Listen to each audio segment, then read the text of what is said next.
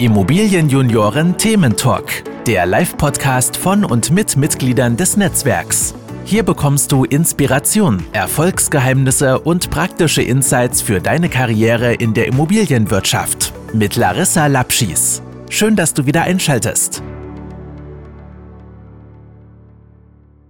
Herzlich willkommen zu einer Podcast-Folge zum Thema Architektur. Ich freue mich riesig darüber, diese Podcast-Folge heute mit euch gemeinsam mit dem lieben Frank Florian Liebe aus Hannover gestalten zu dürfen eines unserer Eventmitglieder aus, äh, aus Hannover mit Passion für den Immobilienmarkt, mit äh, echter Leidenschaft für Architektur und ganz nebenbei auch noch unser äh, Mitglied mit dem schönsten Nachnamen, den man sich vorstellen kann. Äh, stell dich doch gerne kurz äh, selber vor, was machst du und wofür stehst du? Ja, äh, hallo Larissa, vielen Dank erstmal. Ähm, um es äh, ein bisschen zu vereinfachen, äh, lass uns das Frank Florian gleich von Anfang an streichen und lass uns ähm, beim Florian bleiben. Das hat sich so eingebürgert als äh, Vorname. Ja, was mache ich? Ich bin Geschäftsführer eines Architekturbüros mit 15 Mitarbeitern in Hannover, unserem Bürostandort, der im Moment dank Corona etwas verwaist ist, viele im Homeoffice. Ähm, und wir sind ein Architekturbüro über alle Leistungsphasen, Leistungsphase 1 bis 8, haben uns spezialisiert auf größere Bauvorhaben, äh, wo die aktuellen Planungstechniken äh, ihre Anwendung finden, also 3D-Planung, ähm, BIM etc. Wir arbeiten nicht für private Bauherren, das tatsächlich nur im Ausnahmefall, versuchen uns auch den schwierigsten Aufgaben zu widmen und die zum Erfolg zu bringen. Das macht ja auch ganz erfolgreich. Ich höre immer nur Gutes äh, über dich und Danke. über euch in Hannover. Ähm, ich, aber ich finde das schön, dass äh, du jetzt eben mit uns auch ein bisschen über den Bereich Architektur sprichst. Äh, das ist vielleicht für viele aus der Immobilienwirtschaft manchmal nicht so richtig greifbar. Ähm, ja. Und äh, was aber jetzt, glaube ich, jeder in der Immobilienwirtschaft schon gehört hat, ist das Thema, dass BIM für euch äh, ein relevanter Bestandteil oder eine, eine, relevante Weiterentwicklung eben entsprechend auch ist. Vielleicht können wir einmal ähm, den Bogen spannen. Mit was habt ihr denn eigentlich bisher gearbeitet und was ist jetzt die Weiterentwicklung und warum ist das so eine Herausforderung vielleicht auch? Also ich sag mal, so von, von CAD, das war ja, glaube ich, das, mit dem ihr jetzt wirklich viele Jahrzehnte auch gearbeitet ja. habt. Ähm, und was passiert jetzt gerade? Kannst du uns das so ein bisschen näher bringen? Ja, also wir sind, wir bewegen uns weiterhin im äh, CAD-Bereich. Für alle, die es nicht wissen, ähm, Computer Added Design ist die Abkürzung. Und äh, vielleicht auch nochmal zum äh, BIM ganz kurz vorneweg. BIM heißt Building Information Modeling. Das heißt, das grundsätzliche Ziel von BIM ist es, einen digitalen Zwilling eines Gebäudes zu bauen. Im besten Fall bis zur letzten Schraube, ähm, dass ich wirklich eins zu eins mein Modell im Computer mit dem Modell beziehungsweise nicht mit dem Modell, sondern mit dem Original vergleichen kann und Informationen habe. Äh, ja, wie haben wir bisher gearbeitet oder wie haben wir früher gearbeitet? Alles ging mal los mit äh, Handzeichnung auf Transparent. Das mag der ein oder andere noch kennen. Das ist das romantische Bild des Architekten. Das habe ich auch noch sehr gerne gemacht. Dann ähm, ging es mit den ersten CAD-Programmen im zweidimensionalen Bereich weiter. Also das, was ich auf Papier gemacht habe, im Prinzip einfach nur im Computer darstellen. Vorteil natürlich einfach, äh, einfacher zu korrigieren, zu ändern, zu reproduzieren. Und jetzt haben wir äh, die dritte Dimension dazu gekriegt. Das heißt, wir haben nicht nur die Linien auf dem Papier, sondern wir haben das Gebäudemodell in 3D dastehen. Augmented Reality ist ja dem einen oder anderen ein Begriff oder auch bei Google Earth ähm, sieht man ja auch 3D-Objekte. Mit BIM haben wir die Möglichkeit, auch noch eine vierte und eine fünfte Dimension dem Modell hinzuzufügen. Und äh, wie war der Prozess? Das 3D-Modellieren gibt es schon sehr, sehr lange. Ich habe das äh, im Jahr 2000 als Student direkt kennengelernt und habe direkt im 3D-Plan gelernt. Ähm, bin davon auch nie abgewichen. Und ja, viele Planer sind aber heute tatsächlich auch noch im zweidimensionalen Bereich unterwegs. Es findet jetzt erst der Umbruch in den letzten Jahren statt, dass dieses Thema mehr und mehr Fahrt aufnimmt, immer öfter angewendet wird aber auch eine Form der Spezialisierung benötigt. Man muss sich ganz tief einarbeiten in die Problematik oder in die, in die Aufgabenstellung der 3D-Programme. Jetzt habe ich mir das immer so ganz äh, äh, romantisch vorgestellt. Man äh, zeichnet quasi erstmal das, was man an Ideen hat als Architekt, quasi das fließt so als Skizze Und äh, ist das auch noch so? Und dann überträgt man es vielleicht äh, in die digitale Umgebung? Ja, das ist heute auch noch so. Ne? Die ersten Ideen ähm, entstehen meistens noch auf Papier oder inzwischen auch mal ähm, auf dem Tablet, auf dem iPad. Ähm, das nutzt man dafür inzwischen auch. Wir sind also auch da digital geworden. Äh, und dann fängt man an, das Ganze ins 3D-Modell tatsächlich zu übersetzen und auch in die Höhe zu bringen. Also alles, was Leistungsphase 2 ist, was früher noch der dicke 6B-Bleistift war, äh, das machen wir jetzt schon im 3D-Modell direkt. Genau. Mhm. Und äh, also wie muss ich mir das vorstellen? Du sprachst äh, von einer vierten und fünften Dimension. Was sind das für Dimensionen? Wie kann ich mir das vorstellen? Dimension 4 sind die Kosten bei uns und Dimension 5 ist die Zeit. Das heißt, ich habe, wenn ich ein BIM-Modell, ein 3D-Modell sauber aufbaue und sauber mit Informationen versorge, die Möglichkeit, entsprechend Kosten aus dem Modell zu generieren und mir verschiedenste Varianten sehr schnell anzugucken und sehr schnell zu bewerten. Und durch die Kosten, die ähm, hinterhängen, sind auch Zeitansätze für jedes einzelne Bauteil vorhanden. Das heißt, ich kann auch halbautomatisiert in die ähm, Projektablaufplanung gehen. Und ich habe auch die Möglichkeit, mir das 3D-Modell so darstellen zu lassen, welche, äh, so als kleinen Film tatsächlich, welche Teile des Gebäudes werden als erstes gebaut und was kommt dann. Lass uns das mal, du sprachst von großen Bauprojekten, dann nehmen wir mal ein Riesenbauprojekt aus Hamburg. oh. so, die, wir nehmen jetzt mal die Elbphilharmonie. Wenn die Elbphilharmonie mit BIM gebaut worden wäre, hätte man quasi das sehen können, wie sich die einzelnen Kosten, Zeitabläufe auf einmal ja. beißen. Genau. Und ich gehe sogar davon aus, dass BIM äh, bei der Elbphilharmonie angewendet wurde. Ich weiß es nicht ähm, sicher, aber bei einem Projekt dieser Größenordnung gehen, können wir definitiv von einer 3D-Planung ausgehen. Ähm, inwieweit zusätzliche Informationen damit eingeflossen sind, das kann ich natürlich nicht sagen.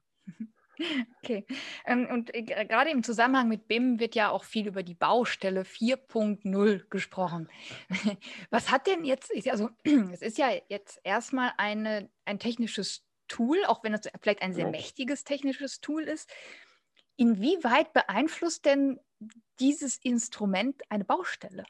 Also wenn ich es richtig auf die Spitze treiben will, ähm, dann äh, kann ich rein theoretisch, äh, da gibt es die ersten Feldversuche mit einer Augmented Reality Brille, ähm, die so halbtransparent ist, auf die Baustelle gehen und ähm, könnte mir anhand von Referenzpunkten, die ich auf der Baustelle angelegt habe, mein Gebäudemodell darüber legen und könnte sogar gucken, passt das alles überein, sitzt das alles an der Stelle, wo ich es brauche. Der große Vorteil, den wir allerdings haben, ist der, dass wir sehr, sehr eng mit den Baufirmen zusammenarbeiten können die Branchengrößen, gerade die GUs, ähm, arbeiten sehr, sehr intensiv schon mit BIM und mit dem 3D-Modell. Wir arbeiten sehr intensiv dann auch im, im Austausch. Das heißt, ich kann dem ähm, Bauunternehmer mein Gebäude zur Verfügung stellen. Das liegt dann auf einem Server und er kann auch meine Änderungen direkt im Modell nachverfolgen, wenn ich das möchte. Und das ist der größte Vorteil aktuell tatsächlich. Und natürlich, also bei der Baustelle ähm, ist es ein bisschen weniger relevant, was so die Änderungen anbelangt. Gehen wir mal von dem Idealprozess aus. Ne? Die Planung ist fertig und wir fangen dann an zu bauen, was äh, faktisch fast nie vorkommt. Baustelle 4.0 ist dann der nächste Step, dass ich natürlich auch auf der Baustelle entsprechende Software verwende, um die Bauüberwachung zu vereinfachen, ähm, um äh, Mängel äh, direkt an die entsprechenden Firmen weiterzugeben, Tickets zu verteilen etc. Das klingt so, als müssten quasi dann alle, die irgendwie da involviert wären, mit diesem Tool auch arbeiten. Ne? Ja, mit dem ähm, BIM-Tool müssen die Handwerker zum Beispiel nicht arbeiten. Wenn ich jetzt an klassische Einzelvergabe denke, ähm, da gibt es verschiedene Plattformen, die äh, uns die Möglichkeit geben, zum einen die Pläne zur Verfügung zu stellen, zum anderen Tickets ähm, einzustellen, wenn wir Mängel sehen, das direkt auf dem Plan auch zu verorten, ein Foto mit dran zu hängen und zu sagen, hier, lieber Handwerker, da hast du deine E-Mail aufs Handy da habe ich etwas gesehen, bitte kümmere dich drum und gib mir über das Tool auch eine Rückmeldung, ob es abgearbeitet ist oder nicht. Also da sind wir in einem anderen Bereich der Bauüberwachung. Wir haben es aber in einem Bereich von Rechenzentren mal ausprobiert, dass wir ähm, einen Laserscan des Fertiggestellten hinterher gemacht haben.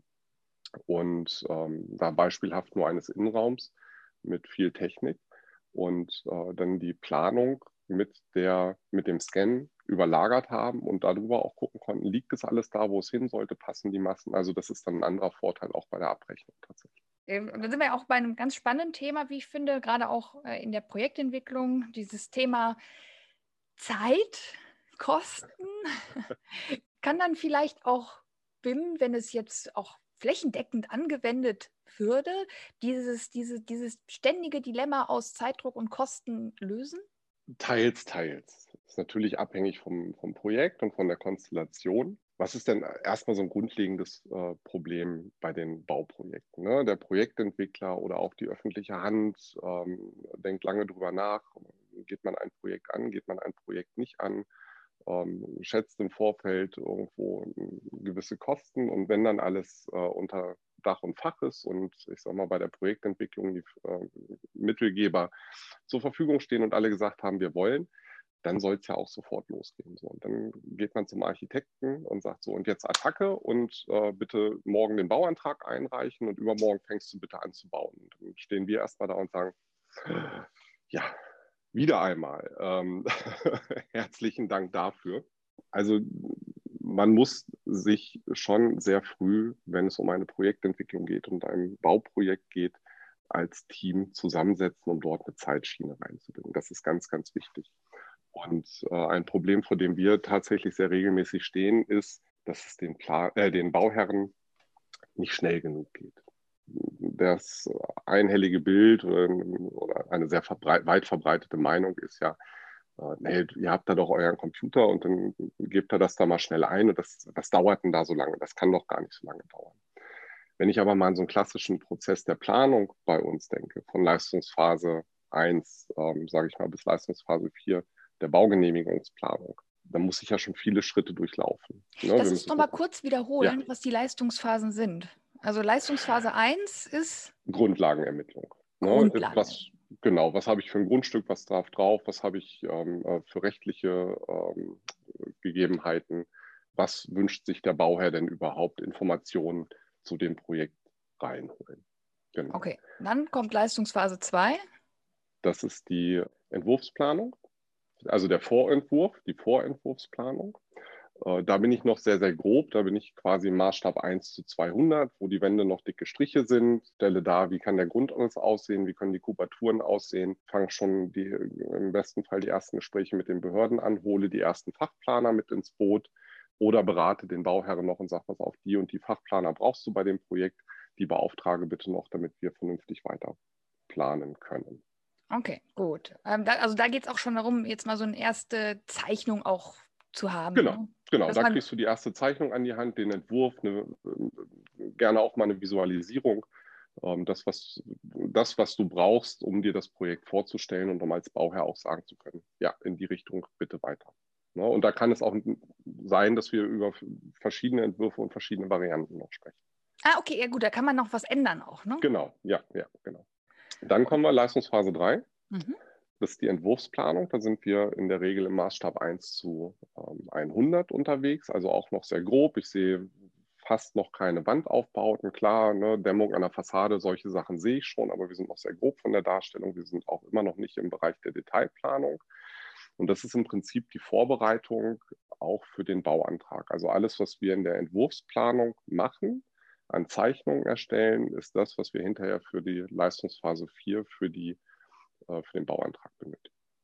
Okay, und dann, wenn du sagst, okay, dann geht es in die Leistungsphase 4, dann gehst du mit dieser fertigen und ausformulierten Zeichnung. Im, Im, besten Fall fertigen, ausformulierten Zeichnungen und allen unter, anderen Unterlagen, die noch dazukommen, ähm, Brandschutzgutachten, mit der TGA haben wir schon gesprochen, ne? Flucht- und Rettungswege müssen ja auch entsprechend ähm, berücksichtigt sein, etc. pp.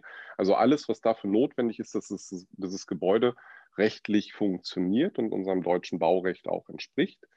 Das packe ich dann in den Bauantrag, in das Antragsformular. Da kommen dann noch dazu die Lagepläne, die Abstandspläne, ähm, Berechnungen zu äh, Wohnflächen, Nutzflächen etc. pp. Da kommt eine Baukostenberechnung schon mal mit rein äh, für die ähm, Gebührenstellung. Also alles das, was notwendig ist, um das rechtlich durchzukriegen. Und die Leistungsphase 4 ist tatsächlich ein Bereich, der fast ausschließlich textlich stattfindet. Ne? Also die Pläne in Leistungsphase 3 und in Leistungsphase 4 geht es um die Zusammenstellung des Antrags, das Ausfüllen des Antrags. Ah, okay, okay. Und dann kommt Leistungsphase 6. Worum nee, geht es? Ah, 5. Wir waren erst bei 5. 5. Das, der Bauherr möchte dann immer direkt die 6 haben, ja, das ist richtig. Also ich sehe, du kommst äh, aus dem Bereich ähm, der Immobilienwirtschaft. Leistungsphase 5 Ausführungsplanung, wichtig, ganz wichtig, okay. wenn das Projekt denn gut werden soll. Zum einen äh, Grundrisse, Schnitte, Ansichten im Maßstab 1 zu 50, also alles schon ausdetaillierter, man geht tiefer in die, viel, viel tiefer in die Materie rein ähm, wir fangen an, äh, Details zu erstellen, ähm, Anschlussdetails, Dachdetails äh, etc. pp. Also alles, was dann wichtig ist, zum einen für die Ausschreibung, weil das ist Leistungsphase 6, und zum anderen auch für den Handwerker auf der Baustelle. Wenn wir etwas in bestimmter Art und Weise gelöst haben wollen, dann müssen wir ihm das zeichnerisch darstellen, damit er einen Plan an der Hand hat, damit er weiß, wie er das bauen muss und bauen soll. Okay. Und wir kamen ja jetzt ursprünglich mal auf die, auf die Leistungsphasen, weil wir darüber sprachen, dass es so viele Beteiligte halt auch gibt, mit denen du dich ja. äh, abstimmen musst. Ne? Und genau. ähm, äh, das kann ich mir jetzt äh, dann auch noch mal ein bisschen plastischer vorstellen. und du hast auch gerade mit den ganzen Gutachten und so angesprochen, die ja dann auch irgendwann mit dazukommen. Und das wäre jetzt etwas, was BIM vereinfachen kann? Vereinfachen kann, ja. Also wenn ich jetzt zum Beispiel, ähm, ähm, mit welchen Fachplanern arbeite ich denn in der Regel am, am, häufigsten zusammen? Das ist zum einen der Statiker, der ist ja essentiell wichtig. Äh, ne, das Gebäude soll ja auch stehen bleiben. Und äh, dann die Fachplanung aus dem Bereich technische Gebäudeausrüstung, TGA und Elektro. So, ne, wir brauchen Lüftung, wir brauchen Wärme, wir brauchen ähm, Strom, wir brauchen Netzwerktechnik in unseren Gebäuden heutzutage. So, und mit diesen Fachplanern muss ich mich ähm, sehr, sehr früh zusammensetzen, weil die natürlich Dinge ins Gebäude mit reinbringen, die Platz brauchen, von denen ich wissen muss, auch als Architekt, als der, der den Hut auf hat, wo laufen denn die Leitungen? Funktioniert das denn, was der Fachplaner äh, sich da ausdenkt? Oder müssen wir da in Diskussion gehen? Wo müssen Durchbrüche hin? Gut, da sind wir dann schon in der Ausführungsplanung, aber ähm, solche Themen gehören dazu. Ne? Wie viel Abhangdecke brauche ich denn, damit meine Lüftungsleitungen noch dazwischen passen? Äh, was bringe ich an Geräten aufs Dach. Das muss der Statiker wieder wissen, damit er die, Sta äh, die Deckenbelastung entsprechend ähm, kennt und auslegen kann. Da sind also sehr, sehr viele Planungsrunden, die gedreht werden, die auch Zeit benötigen tatsächlich, bis wir alle auf einem Stand sind und sagen, wunderbar, jetzt haben wir ein Level erreicht, mit dem können wir dann weitergehen. Das finde ich ja, das ich ja krass, weil das ist ja die äh, pure Kollaboration. Ja, genau. Und das funktioniert ähm, mit BIM außerordentlich gut, weil ich natürlich dem Fachplaner, dem, dem ähm, Heizungsingenieur oder dem TGA-Ingenieur mein Gebäudemodell, meine Idee zur Verfügung stellen kann und er fängt an, seine Rohrleitung und seine Lüftungsleitung dann in mein Gebäudemodell reinzuplanen. Und wir können das Ganze hinterher sauber übereinanderlegen und sehen, passt es, kollidiert es. Wir können es dann auch noch vergleichen, das passiert auch meistens in, in etwas späteren Phasen, können auch gucken, kollidiert der, äh, der TGA-Planer zum Beispiel mit dem Elektroplaner? Überschneiden sich die Leitungen irgendwo, wo du sonst auf der Baustelle früher gestanden hast? Ne? Dann äh, ruft der Elektriker an und sagt, hier sind Leitungen äh, von äh, Heizungsleitungen und Lüftungsleitungen im Weg. Ich weiß gar nicht, wo ich mit meiner Kabeltrasse lang soll. Was ist denn hier los? Weil du es dir vorher nur in, zwei, in der zweiten Dimension betrachtet hast und da vielleicht die Höhen nicht berücksichtigt hast. Und das können wir jetzt im Vorfeld sehr gut ausschließen durch diese Planungsmethode. Das kann ich mal auf so ein ganz einfach vereinfachtes Beispiel runterbrechen. Ich arbeite seit einiger Zeit total gerne mit Google Workspace wo du eben äh, über Google Documents, über die Tabellen, ähm, du kannst wirklich mit einem riesigen Team gemeinsam an Plänen, an Projekten arbeiten ja. und jeder hat also wirklich sekündlich genau den aktuellen Stand. Und ich erlebe, dass das ein enormer Mehrwert ist, wenn dein Gegenüber versteht, den Nutzen und die Aktualität dieser Information auch wirklich zu leben.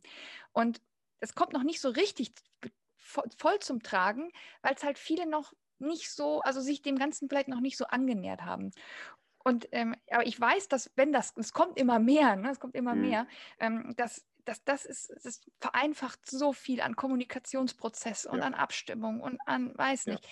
Also da, alleine das einfach runtergebrochene Beispiel könnte ja vielleicht auch im übertragenen Sinne auch äh, sagen, was eigentlich BIM für einen gigantischen Effekt hätte, wenn alle darin gleichermaßen arbeiten würden. Genau, wenn alle gleichermaßen arbeiten würden und wenn alle auch einen ähnlichen Wissensstand haben. Das ist ganz wichtig. Und auch wir sind keine BIM-Experten als äh, BIKA. Auch für uns ist das ein Thema, in das wir uns permanent reinarbeiten, in dem wir uns permanent weiterentwickeln. Bei uns jetzt seit, seit drei, vier Jahren auf der Agenda steht, wo wir uns, uns wirklich tief reinfuchsen. Wir haben aber im, im Rahmen von Rechenzentrumsplanung wirklich gute Erfahrungen gesammelt in enger Zusammenarbeit mit den Fachplanern ähm, gerade mit äh, Elektro und TGA. Bei so einem Rechenzentrum ist ja die, die Architektur eher Beiwerk. Ne? Da geht es um die Technik, die drinsteckt, aber es muss halt trotzdem alles passen und es muss alles abgestimmt werden. Und wenn du dann mal in so einem 3D-Modell siehst, was da an Leitungen tatsächlich alles durchgeht und, und wie viele Ebenen an Elektrotrassen und was für für Baumstämme an Kühlleitungen durch dieses Objekt durchgehen. In dem Moment verstehst du auf einmal, was habe ich denn für einen Mehrwert überhaupt und was habe ich denn für ein, für ein mächtiges Planungstool auch an der Hand. Ja, ja, ja. ja. Also wirklich, äh, wirklich cool. Ich bin gespannt, wie sich, da, wie sich das weiterentwickelt. Das ist natürlich, kann man, das ist ein Riesen-Change im Vergleich zu vorher. Ja. Ne? Also von daher, dem ja. Ganzen muss man, glaube ich, auch noch ein paar Jahre Zeit geben. Aber Jetzt ist viel Zeit ins Land gegangen. Das ist jetzt an der Stelle meine persönliche Meinung. Ich bin immer wieder erstaunt, dass ein, ein Thema, das ich vor 20 Jahren äh, gelernt habe, wenn wir mal nur uns die dreidimensionale Planung angucken, ne? und, und das auch nur in der Architektur, das gibt es seit über 20 Jahren. Und ähm, wir hatten vor fünf Jahren immer noch unheimlich viele Architekten, ähm, die nur zweidimensional geplant haben. Ich kann dir das mal kurz vorlesen. Es gab 2015 eine Studie, da äh, 83 Prozent der Befragten, das war ist keine repräsentative Studie, die haben nur annähernd 400 ähm, Planungsbüros ähm, befragt, 83 Prozent kannten die BIM-Methode. 40 Prozent waren damals der Meinung, dass es damit besser geht zu planen. Ne? Nur 40 Prozent. 61 Prozent, die nicht mit BIM arbeiten, empfinden bewährte Planungsmethoden als nicht ausreichend. Das ist ja wenigstens schon mal ein Fortschritt. Ne? Also das Bauen und Planen ist ja auch viel, viel komplizierter geworden als zum Beispiel in den 60er, 70er Jahren. Wir haben ja Vorschriften und Produkte en masse, das überblickt ja keiner mehr. 37 Prozent damals dachten, vor fünf Jahren dachten äh, oder haben gesagt, ja, BIM wird sich durchsetzen. Umkehrschluss, äh, 63 Prozent haben gesagt, nee, das setzt sich nicht durch. Ach, ja, doch, nein. das setzt sich durch. Ähm, es braucht halt einfach seine Zeit und so weiter und so fort. Nachweislich haben wir eine, eine gewisse Zeitersparnis, wir haben eine gewisse Effizienz, die wir reinbringen. Was aber dann nicht heißt, um wieder zu dem Thema Projektentwicklung, Zeit und Kosten zurückzukommen, was nicht heißt, dass nur weil ich mit BIM plane, wir dann Gebäude vier Wochen früher oder äh, vier Monate früher bauen. Eher ein bisschen später. Ja, das, glaube, ist, äh, das Verständnis, das könnte noch das, besser werden. das ist das, was, was wir uns wünschen. Ne? Ähm, man flucht ja ganz gerne mal über die Architekten und äh, deren Zeitplanung und den hochtrabenden Künstler, ne, der da seine Vision durchsetzen möchte. Wir selber definieren uns da inzwischen ein bisschen mehr als, als Dienstleister. Natürlich wollen wir schöne Architektur machen, aber wir verstehen auch, was diesen ganzen Planungsprozess begleitet und dem Bauherrn zu erklären, dass wir am Anfang wirklich Zeit brauchen und auch ein gewisses Honorar brauchen, um für ihn ein vernünftiges Ergebnis zu erzielen, das ist gefühlt das Schwierigste an meinem Job mhm. tatsächlich. Ja, das, das finde ich ein ganz, äh, ganz spannendes Thema. Ich, bevor wir gleich nochmal die Leistungsphasen komplettieren, lass ja. uns äh, ganz kurz über das Thema im Zusammenhang mit der Projektentwicklung sprechen. Weil eigentlich wäre es doch, ist es doch so, der Projektentwickler macht eine Projektentwicklerkalkulation und hat ja. seine Position, in die er die äh, ja, zu erwartenden Kosten eben entsprechend einträgt. Ja. Wäre es dann nicht eigentlich gut an der Stelle zu sagen, wir, ähm, wir, wir haben einzelne Positionen vorgesehen, die eben dem Architekten zukommen, auch für, für Planung und Vorbereitung. Äh, aber das, das, wird doch bestimmt so gemacht, oder ist das? Äh, das wird so gemacht, ja. natürlich. Ne? Also wenn ich, ähm, ich weiß nicht, ob du äh, dich mit diesen Kosten, den Kostengruppen nach DIN äh, auskennst. Ne? Mhm. Kostengruppe 100 bis 700. Ne? Grundstücksankauf, Herrichten, Erschließen. 300 und 400 sind dann äh, die Kostengruppen, in denen die Architekten und Fachplaner sich tummeln. Mhm. Ne? Also die Hochbaukosten und die ähm, äh, Gebäudetechnik.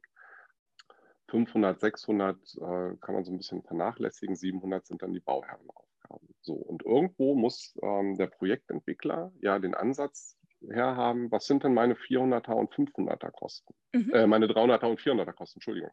Was kostet mich das Gebäude denn? Wir haben regelmäßig Anfragen und ähm, regelmäßig äh, Projektentwickler, mit denen wir zusammenarbeiten, die uns fragen, was geht denn auf einem Grundstück? Was geht denn so grundsätzlich baurechtlich von der Baumassenzahl her und was kostet das denn? Ne? Und dann nehmen auch wir noch unser BKI und äh, machen den groben Schuss über den Daumen. So muss man es wirklich sagen. Ne? Wie viel Quadratmeter BGF kommen zusammen? Was sagt der Baukostenindex anhand von Vergleichsobjekten? Das und das kostet es ungefähr. Und dann hat man erstmal eine Richtung und kann erstmal budgetieren. Im besten Fall mit einem kleinen bisschen Puffer drin. Ne? Oder man holt es als Projektentwickler aus eigenen ähm, Erfahrungen. Ne? Gibt es ja auch genügend. Mhm. Dann, dann hat man ja, eine Grundlage. Genau, aber dann wären es ja nicht, also äh, beste, also du hast es ja gerade so schön beschrieben, wie die Abläufe ja. sind. Eigentlich wäre es doch am besten, wenn alle Leistungsphasen vom, von der gleichen Person abgedeckt würden, oder? Ja, das denke ich auch manchmal. Ne? Warum nicht als Architekt auch eine Projektentwicklung machen? Aber der Ablauf ist ja ein anderer. Bei einer Projektentwicklung, du findest ein Grundstück, du kannst dir als etwas vorstellen, was auf das Grundstück draufkommt und du brauchst ja einen Kostenansatz, um zu kalkulieren, lohnt sich das für mich als Projektentwickler? Habe ich denn überhaupt einen Gewinn, der hinten rauskommt? Das kann ich auf die Schnelle wirklich nur über diesen groben Daumen machen. Ansonsten müsste ich als Projektentwickler ja schon mal Geld in, in, die Hand nehmen und einen Architekten beauftragen, der sehr früh für mich anfängt, ein Gebäudemodell zu erstellen, ähm, die Kosten genau zu kalkulieren und weiß aber noch gar nicht, ob das Projekt sich rechnet. Das, also da, das ist schon ein Schritt davor, der ist absolut notwendig. Da muss man auch so grob rangehen, bevor man denn überhaupt dann zum Architekten geht und mhm. äh, weitermacht. Ja gut, da kommen ja auch die Projektentwickler-Erfahrungen dann auch mit rein. Genau. Ja, ja. Genau. Und dann geht er mit einer Idee zu dir und sagt dann so, und jetzt konkretisier das mal so ein bisschen. Genau, ne, sag mal, was, was kommt denn raus und ähm, wie viel Quadratmeter Wohnfläche ne, bei, bei Wohnobjekten äh, kriege ich denn am Ende raus? Und das ist dann der Ansatz, wo er dann weitermacht und sagt, okay, das lohnt sich für mich und ich suche jetzt Investoren äh, oder finanziere es selber. Ähm, und dann, wenn ich die gefunden habe, dann setzen wir uns, lieber Architekt, wieder an einen Tisch und reden weiter. Äh, ich meine, die Projektentwickler haben ja seit vielen Jahren mit vielen Herausforderungen zu kämpfen. Also, ja. es fängt ja an damit, äh, teure Grundstücke werden eingekauft, dann hast du hohe Auflagen, die du erfüllen musst, dann hast du an Kostensteigerungen, Kostenexplosionen an äh, allen möglichen Ecken und Enden. Du brauchst zig Fachleute.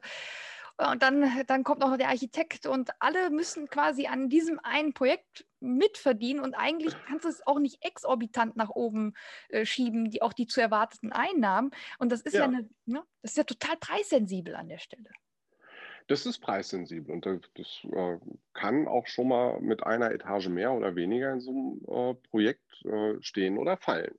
Ne? Ähm, hatte ich auch schon an der Stelle. Oder mit einer wenn man mit ein bisschen Sicherheit rechnet, mit einer zu geringen Gewinnmarge, wo man dann auch sagt, nee, dann lasse ich lieber die Finger davon. Das ist, ähm, das ist tatsächlich sehr sensibel, das Thema. Und das ist für uns Architekten tatsächlich sehr interessant, weil das ist ein Prozess, den wir überhaupt gar nicht mitkriegen in der Regel. Ne? Wo wir auch nicht involviert sind oder nicht so tief involviert sind, ähm, als dass wir das immer in Gänze überblicken. Vielleicht ist es für den einen oder anderen auch nicht unbedingt relevant. Ich persönlich finde das Thema äh, von vorne bis hinten sehr, sehr spannend äh, zu betrachten und auch zu verstehen. Ähm, wie denkt denn und wie tickt denn ein Projektentwickler und wie kann ich ihn bei seiner Arbeit unterstützen ne? oder wie können wir uns gegenseitig unterstützen?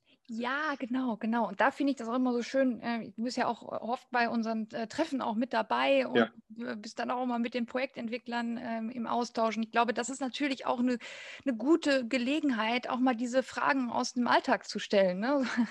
Ja, genau. Das, Das finde ich, find ich klasse, weil, also wir sind noch ein bisschen zu wenige Architekten im Immobilienjunioren-Netzwerk. Finde ich nicht ganz so schlimm. ja. ja. aber ich, ich kann es jedem Architekten nur ans Herz legen. Ja, also ich, ich finde das, äh, höchst spannend. Ich finde das, auch, find das auch wichtig, diese, diese Kommunikationsbrücke auch zwischen Architektur und Immobilienwirtschaft, ne? dass, das, ja. dass das vielleicht ein bisschen zusammenwächst, weil du hast es ja 1a beschrieben, das ist ja richtig Zusammenarbeit, kollaborative Zusammenarbeit. Man erschafft was gemeinsam und dann Verständnis zu haben, wie läuft es denn bei dem anderen, wie sind die Herausforderungen. Genau. Finde ich, äh, find ich wichtig. Vielleicht, wir sprachen ja schon so ansatzweise äh, über die Leistungsphasen der HUAI. Genau. Aber also die HUAI ist doch eigentlich die Kostendefinition, oder? Was, ein, was auch ein, ein Architekt für seine Leistung bekommen kann. Unsere Honorarordnung, genau. Ja, wenn wir äh, uns mit dem Bauherren darauf einigen, nach HOI abrechnen zu wollen, dann äh, bietet sie uns ja inzwischen nur noch den Ansatz, einen, einen Leitfaden, nach dem wir abrechnen können. Vertraglichen Rahmenbedingungen sind dort mit festgeschrieben, ähnlich wie es auch in der VOB ist. Und ist für uns eigentlich ein schönes Werk, um eine Richtung drin zu haben und um das Honorar zu kalkulieren und auch festzusetzen. Ne? Ja, es gab jetzt eine Änderung, eine Novellierung. Ne? Die Mindest- und Höchstsätze sind gefallen. Früher durften wir nicht unterhalb der HOI-Sätze anbieten äh, und auch nicht oberhalb. Naja, oberhalb durften wir, meine ich schon, äh, wenn man sich darauf geeinigt hat und wenn es ein besonderes Bauprojekt war, aber unterschreiten war, war so ein No-Go. Das dürfen wir heute. Aber ganz ehrlich, meiner Meinung nach kann kein seriöser Architekt äh, die HOI unterschreiten, weil dann kriegt er ein Projekt nicht sauber und wirtschaftlich auf die Beine gestellt. Mhm. Ähm, und äh, sag ich mal, die, die HOI hat ja noch mehr Leistungsphasen auch inkludiert. Wir sind gerade ja noch nicht ganz fertig geworden. Genau. Äh, was kommt denn dann? Weil wir waren bei der Ausführungsplanung. Genau, Ausführungsplanung, die Leistungsphase 5 wenn wir die im besten Fall sauber durchhaben, ähm, übergebe ich das Ganze in die Leistungsphase 6. Das ist die Ausschreibung. Dort äh, fasse ich im Prinzip all das, was ich ähm, aufs Papier gebracht habe, in zeichnerischer Form, in Text äh, um. Ich übersetze also meine, mein, meine Zeichnung in geschriebenes Wort und beschreibe jedes Bauteil so, das, äh, das Bauunternehmen, der Handwerker mir auf der Grundlage ein Angebot erstellen kann. Ich sage ihm, äh, meine Gipskartonwand muss die und die Eigenschaften haben, muss doppelt beplankt sein, muss so und so viel Dämm, Schalldämmwert ähm, aufweisen, äh, soll die und die Fläche haben und äh, soll, hat die und die Höhe und dafür schreibt mir bitte ein Angebot. Mhm. Das ist die Leistungsphase 6. Okay, da kommt das Schreiben zum Tragen. Da kann ich dir mal erzählen, ich habe, äh, als ich meine Projektarbeit mal geschrieben habe, hatte ich einen Architekten bei mir mit in der Gruppe. Das war übrigens auch ja. mein zielter Wunsch, weil der wunderbare Pläne nämlich machen konnte. Andreas, ich grüße dich an der Stelle. Aber der hat Sätze formuliert, lang, ellenlang und alles bis ins Detail beschrieben. Aber jetzt weiß ich auch, wo das herkommt. ja. Aus der genau. Leistungsphase 6. Genau. Ja. Ähm, Leistungsphase 6, dann äh, Leistungsphase 7 ist äh, äh, dann die Vertragsverhandlungen und ähm, Angebotsauswertung. Ne? Wir kriegen die Angebote zurück, äh, gucken uns die an, wenn im besten Fall mehrere Handwerker, was heutzutage auch gar nicht mehr so üblich ist, angeboten haben. Schauen wir, gibt es preisliche Ausreißer? Ist einer, der total über dem Durchschnitt liegt? Ist einer, der total unter dem Durchschnitt liegt? Und sprechen dann eine Vergabeempfehlung aus das Unternehmen XY empfehlen wir dir, ist vielleicht nicht das billigste, aber unserer Meinung nach das günstigste, das kann ja auch sein. Oder, ähm, ja, nee, nicht oder, sondern äh, setzt uns dann auch mit den Firmen an Verhandlungstisch. Habt ihr alles verstanden?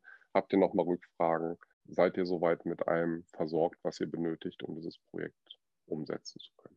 Genau. Mhm, okay, also dann ist das quasi alles, was die Vergabe der Leistung angeht. Du hast dann eben auch das Netzwerk, zu den? Ja, entweder das Netzwerk, ne? man, man äh, kennt ja verschiedene Firmen. Äh, bei öffentlichen Bauherren läuft es ja meistens dann über Vergabeplattformen, ähm, dass es dann äh, öffentlich präsentiert wird. Teilweise ist bei uns aber auch die Google-Recherche dabei, ne? dass wir dann wirklich Firmen raussuchen, vorher anrufen und sagen, wir haben dann und dann vorzubauen, habt ihr Kapazitäten frei, seid ihr interessiert an einem an einer Angebotsabgabe und es dann den Firmen zukommen lassen. Also da kümmern wir uns auch drum. Okay. Und dann? Bauüberwachung. Ja. Alles ist unter Dach und Fach, die Verträge sind geschrieben, ähm, die Bagger rollen an und einer Objektüberwachung, einer muss oben drüber ein Auge drauf haben und gucken, ob das alles zur Zufriedenheit läuft, dass es terminlich läuft, dass alle Querelen, die auf der Baustelle entstehen, beiseite geräumt werden, dass die Qualitäten passen, dass die Wände dort stehen, wo man sie stehen haben möchte, dass das, was in den Rechnungen dann geschrieben wird, auch tatsächlich verbaut wurde. Auch das gehört dazu. Also da sind dann äh, die Spezialisten, die sich gerne auf der Baustelle rumtreiben, gefragt. Und das sind gar nicht so viele. Das sind, sind wirklich sehr wenige Bauleiter, gute Bauleiter. Die findet man schlecht im Moment. Also schon immer, aber im Moment sowieso ganz schlecht. Äh, Warum? Weißt, glaubst du, woran, woran liegt denn das? Das ist nicht das, was man sich so als Architekt vorgestellt hat. Das hat nichts, nichts mehr in dem Maße mit der Planung zu tun, wie man das sich allgemein vorstellt und wie man das auch im Studium kennengelernt hat. Und ja. es gibt halt genug, die wirklich lieber im Büro sitzen und planen. Und es gibt wenige, die dann sagen, und ich will das auch draußen wirklich ja. Aber das ist sehr spannend. Ich persönlich fand das immer gut, habe es ähm, auch gerne gemacht. Inzwischen fehlt mir die Zeit dafür, weil das ist ähnlich wie in den frühen Leistungsphasen. Ähm, da haben wir mit Menschen zu tun, ne? das Projekt unter einen Hut zu bringen, äh, alle mitzunehmen und alle gut zu beraten. Und so ist es auf der Baustelle auch. Du triffst auf unterschiedlichste Menschen, ähm, auf unterschiedlichste Nationalitäten. Äh, am Ende haben alle ein Ziel vor Augen. Ne? Sowohl der Projektentwickler als auch der Architekt, aber auch die Handwerksfirmen auf der Baustelle. Nämlich, was ist das Ziel? Wir wollen ein vernünftiges, zügiges Projekt umsetzen, mit dem wir alle auch Geld verdienen. Ne? Wollen wir mal nicht schönreden, das ist so. Wir wollen alle von dem, was wir tun, leben und wir wollen am besten auch noch mit Gewinn am Ende rausgehen. Klar, sonst funktioniert es auch ähm, nicht. und äh, alle beieinander zu halten, dass sie an einem Strang ziehen, das ist ein ganz harter Job. Also immer wieder Respekt vor allen Bauleitern. Die machen meiner Meinung nach mit den härtesten Job bei uns in der Branche. Ja, wunderbar. Das hast du nochmal wirklich schön gesagt. Danke. Wobei jetzt kommt ja noch eine ja. harte Leistungsphase hinten dran, äh, die Gewährleistungsverfolgung. Oh, ah, ah, ja, du hast das böse Wort gesagt. Kommt ja nie vor, weil wir, wir bauen ja so gut und wir überwachen das ja so gut. Das ja, es gibt ja keine Gewährleistungsfälle. Ja. Äh, nein, Leistungsphase 9, ja, ungeliebt, weil äh, es annähernd kein Honorar dafür gibt, aber es viel Arbeit bedeuten kann. Gut, auch da ist, ist man ja teilweise seines eigenen Glückes Schmied, wird in den meisten Fällen nur noch vom öffentlichen Bauherren abgerufen, die Leistungsphase 9. Die möchten das, ne, wenn du für die Stadt, das Land ähm, oder andere öffentliche Vereine baust, dann nehmen die das mit. Bei institutionellen Bauherren endet es meistens nach Leistungsphase 8. Ist ja, das ist ja schier unglaublich bei großen Bauprojekten, das, äh, das zu dokumentieren. Ja, das ist, äh, das ist übrigens tatsächlich ein Wahnsinn, die Dokumentationspflicht, die wir haben, die wir mitbringen. Ähm, auch da müssen wir sehr, sehr genau sein, weil ähm, wir sind diejenigen, die äh, am Ende gefragt werden, warum habt ihr denn an der Stelle nicht das Foto gemacht und warum habt ihr denn nicht, nicht richtig aufgepasst. Aber auch da, wie ich es eingangs schon gesagt habe, haben wir inzwischen sehr, sehr gute ähm, Softwarelösungen und äh, auch dank der ganzen mobilen Technik, Tablet, Handy etc. Ähm, ist die Dokumentation für uns einfacher geworden auf der Baustelle. Das Bauen ist komplexer geworden, auch, ne, aber die Dokumentation wird langsam ein bisschen einfacher.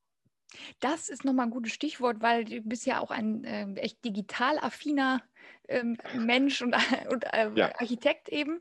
Und ich habe kürzlich, fand ich das ganz witzig, da hatte der Timo Herzberg von der Siegner, der hat mhm. ein Foto bei LinkedIn gepostet, wie er mit so einem Miettransporter über 400 Aktenordner zur äh, Baubehörde in ja. Hamburg gekarrt hat. Das muss doch auch anders gehen, oder? Ja, das wünschen wir uns, dass das auch anders geht. Ähm, aber ich glaube, unsere Behörden brauchen dann noch 20 Jahre, bis es tatsächlich anders geht. Es ist sehr unter, also nach wie vor müssen wir bei den meisten Behörden in Papierform einreichen. Also ich habe noch nie digital einen Bauantrag eingereicht. Ich wüsste jetzt auch spontan auch gar nicht, welche Behörde das zulässt. Es ist wahnsinnig, wie sehr einem der Arm durch Unterschreiben von Plänen und ähm, Antragsunterlagen abfallen kann. Das wird aber auch sehr, sehr unterschiedlich gehandhabt. Ne? Die eine Behörde möchte vier Exemplare des Bauantrages, eine andere Behörde möchte fünf Exemplare des Bauantrages. Ähm, die eine Behörde möchte bitte ähm, jeden Plan vom Architekten und vom Bauherrn unterschrieben haben. Eine andere Behörde sagt, uns reicht eigentlich das Bauantragsformular vom Bauherrn unterschrieben. Einige sind damit einverstanden, dass wenn sie Nachforderungen haben, das ist ja in den meisten Fällen so, ne, wir haben selten Bauanträge, wo die komplett vollständig sind von Anfang an, weil jeder Bauantrag auch sehr individuell äh, ist und anders ist. Ne, man kann nicht immer nach Schema F vorgehen. Und wenn man dann etwas nachreicht, was wir ja in unserer heutigen Zeit mit Adobe dank Signatur digital unterschrieben haben, dann sagt die Baubehörde, nee, da ist ja die, die ist ja draufgescannt, die Unterschrift. Bitte druckt das aus, unterschreibt das im Original und dann schickt er mir das rüber und dann habe ich das. Ich fange schon mal an mit der Arbeit, weil ich habe es ja im, im Rechner, aber ich brauche das zwingend im Original unterschrieben. Und ach, das macht es nicht immer, immer einfacher und wir lernen es gerade auch im, in der Kommunikation mit den Behörden kennen. Bei uns allen in der Immobilienwirtschaft ist das digitale Arbeiten, Zoom-Meetings, Teams-Meetings etc. angekommen. Und äh, wir hatten neulich einen Termin mit einer ähm, Angestellten der Behörde, die hat dann das Zoom-Meeting von zu Hause aus mit uns gemacht, weil sie dort die Technik hat, um das durchführen zu können, weil sie es in der Behörde gar nicht haben. Und das sind dann so Punkte mit. Ja.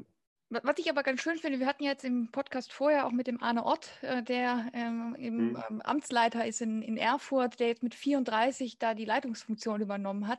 Da kehrt jetzt richtig auch mal Energie rein, ja, ja, das, das auch mal nach, ähm, ja, ins, ins Amt zu tragen und nach vorne zu bringen. Ja. Du, das ist natürlich ein Punkt, der einen ausbremst, sind die Kosten der Digitalisierung. Mhm. Da brauchen wir uns nichts vormachen. Das ist auch bei uns in, in, den Architekturbüros so. Und ich glaube, das ist auch ein Grund, warum das ein oder andere Unternehmen oder Büro sich, sich scheut, auch diesen Sprung in die BIM-Welt zu machen weil ich brauche Spezialsoftware. Diese Spezialsoftware kaufe ich heute nicht mehr. Die kriege ich nur noch als Lizenz mit Einjahres- oder Dreijahreslizenzen zur Verfügung gestellt und zwar für ein Geld. Na holla die Waldfee. Ich brauche aber nicht nur meine CAD-Lizenz, ich brauche noch eine Adobe-Lizenz, ich brauche noch Microsoft Teams, ich brauche ähm, entsprechende Rechner ähm, im Büro, ich brauche entsprechende Server, um dann auch noch das digitale Arbeiten von zu Hause zur Verfügung zu stellen und, und, und, und, und. Und so schnell kannst du gar nicht gucken, wie da ein Euro den anderen einholt. Also da muss man auch bereit sein, äh, Geld für in die Hand zu nehmen. Ich bin sehr dankbar dafür, an der Stelle ein Gruß nach Frankfurt an die Bika AG, den Peter und die Inke und auch den Tobias. Aus der Bika AG sind wir als Hannoveraner Büro mal vor, mhm. hervorgegangen. Wir arbeiten aber noch extrem eng zusammen. Und gerade der Peter hat sich um unsere IT-Landschaft im Jahr 2020 ganz intensiv gekümmert als Architekt, äh, auch als sehr äh, IT-affiner Architekt und hat dafür gesorgt, dass wir noch digitaler werden konnten, als was ohnehin schon waren und hat uns da auch Corona-technisch sehr gut vorbereitet. Das hat er super gemacht. ja, ja, da den, ja, da auch wirklich diese, diese Weitsicht zu haben, zu sagen, ich weiß, es kostet jetzt Geld, aber es bringt allen Beteiligten auf die Dauer einfach mehr und finde ich ja. stark, echt cool. Ja, ja, auf jeden Fall. Wenn man jetzt sagt, äh, das Gespräch mit dir hat mir gut gefallen, ich kann mir vorstellen, mit dir auch zusammenzuarbeiten. Was sind denn im Moment so Projekte, wo du sagen würdest, das, da würde ich, da freue ich mich, wenn sich jemand meldet?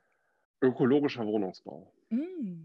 Ähm, wir sind im Büro ja sehr ökologieaffin, sage ich mal, unser gesamtes Team. Wir wünschen uns ein wirklich gut durchdachtes ökologisches Gebäude in Holzbauweise, am liebsten mit entsprechenden zertifizierten Produkten zu planen, auf und zu bauen, tatsächlich.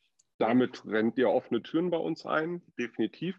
Aber auch alle anderen Projekte sind für uns ja. äh, natürlich interessant.